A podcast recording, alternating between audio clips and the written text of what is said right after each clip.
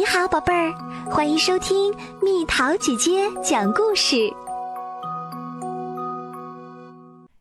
嘟嘟和巴豆，独一无二。九月份学校开学的时候，奥比尔的班上来了一位新同学。我的名字叫简，他说。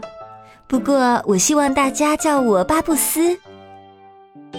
不知道为什么，这位新同学缠上了奥比尔。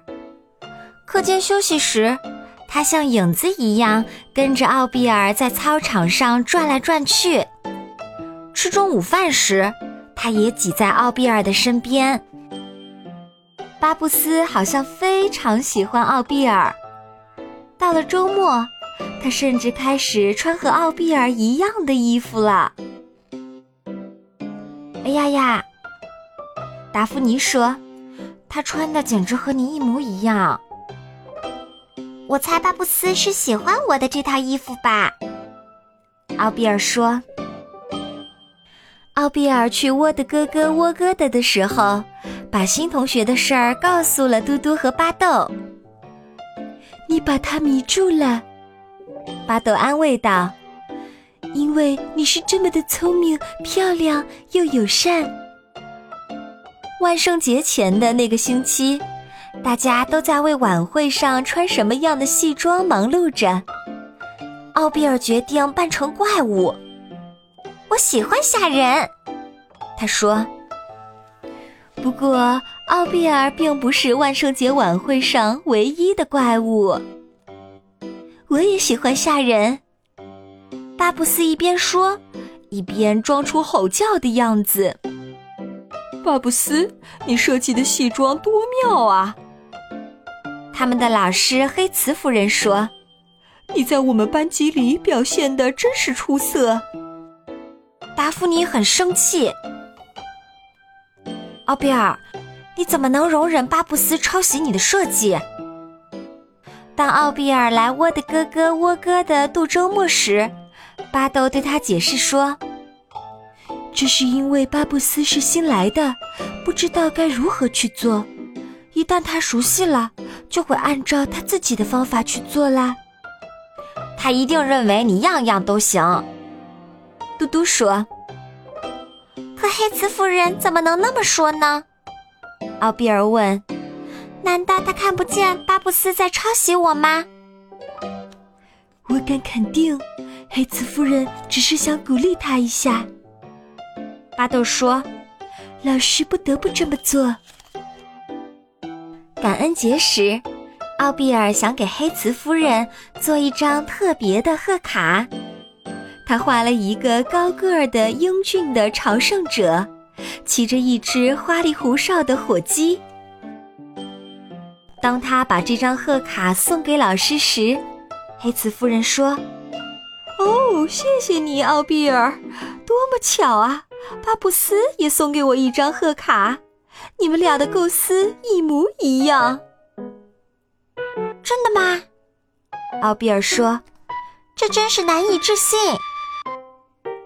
难以置信什么，亲爱的？哦，没什么，黑茨夫人。奥比尔不想成为一个搬弄是非的人。天气一天天变冷了。空气中弥漫着一种令人兴奋的气息。美劳课的作业是剪纸雪花，大多数人的雪花都剪得各不一样，只有巴布斯的雪花剪得太像奥比尔的雪花了。黑茨夫人给他们俩的都是金星，太过分了，达芙妮说。他从没听说过一个人既是抄袭者，又是老师的宠儿。如果想让黑子夫人喜欢他，巴布斯就忍不住要这么做。奥比尔说：“他想巴豆可能也会这么说。”奥比尔来沃的哥哥沃哥的做客时，说了雪花的事儿，嘟嘟很吃惊。抄袭者居然还得到一颗金星！天哪！没关系，巴豆平静地说：“我们都知道是谁做出了最美丽的雪花。”整个冬天，巴布斯都戴着一顶显眼的红色羊毛帽，大家都知道那是他阿姨奖励给他的礼物。达芙妮在一本商品目录册上看到了一模一样的帽子。我们让巴布斯也尝尝被抄袭的苦头吧，他对奥比尔说。他订了两顶帽子。奥比尔，我喜欢我们的新帽子！达芙妮大叫道。猜猜接下来发生了什么事儿？呦呦，巴布斯，看样子你已经引领时尚风潮了。黑子夫人说：“我知道。”巴布斯说：“这不是很激动人心吗？”接着，情人节到了。奥比尔将丘比特画成了一只小猪，称它为猪比特。巴布斯想，这真是一个绝妙的主意，但我要画的更大一些。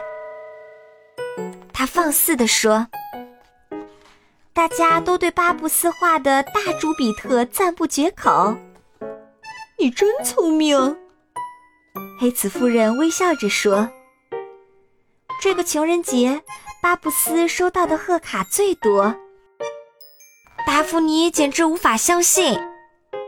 我从没听说过有人既是抄袭者、老师的宠儿，又是班级里最受欢迎的人，这怎么可能？我觉得有可能。奥比尔咕噜噜地转着眼睛说：“看上去一切都对他有利。”不过，也许不是一切。五月份，学校将在大剧院举行一场盛大汇演。黑瓷夫人班级里的女生们决定表演一个歌舞。除了巴布斯，大家都练得很好。他总是合不上拍子，不管他多么努力，都踩不到节拍点上。奥比尔把他拉到了一边儿。看着我，巴布斯，照我的样子做，没有那么难。跳，踏步，踢腿，跳，踏步，踢腿。巴布斯学着奥比尔的样子，跳，踏步，踢腿。他喊着，果然，他很快就会跳了。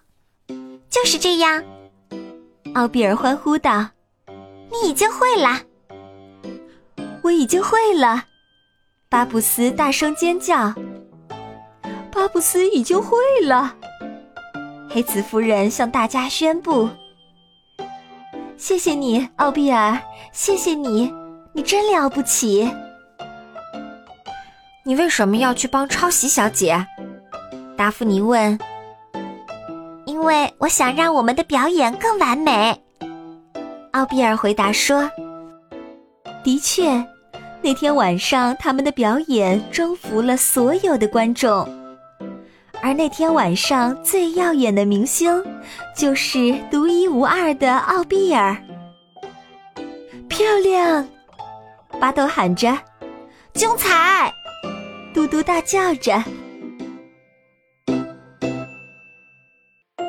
好啦，小朋友们，故事讲完啦。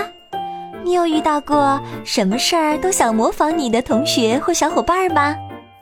你是觉得开心，还是觉得不舒服？为什么呢？留言告诉蜜桃姐姐吧。好了，宝贝儿，故事讲完啦。你可以在公众号搜索“蜜桃姐姐”，或者在微信里搜索“蜜桃五八五”，找到告诉我你想听的故事哦。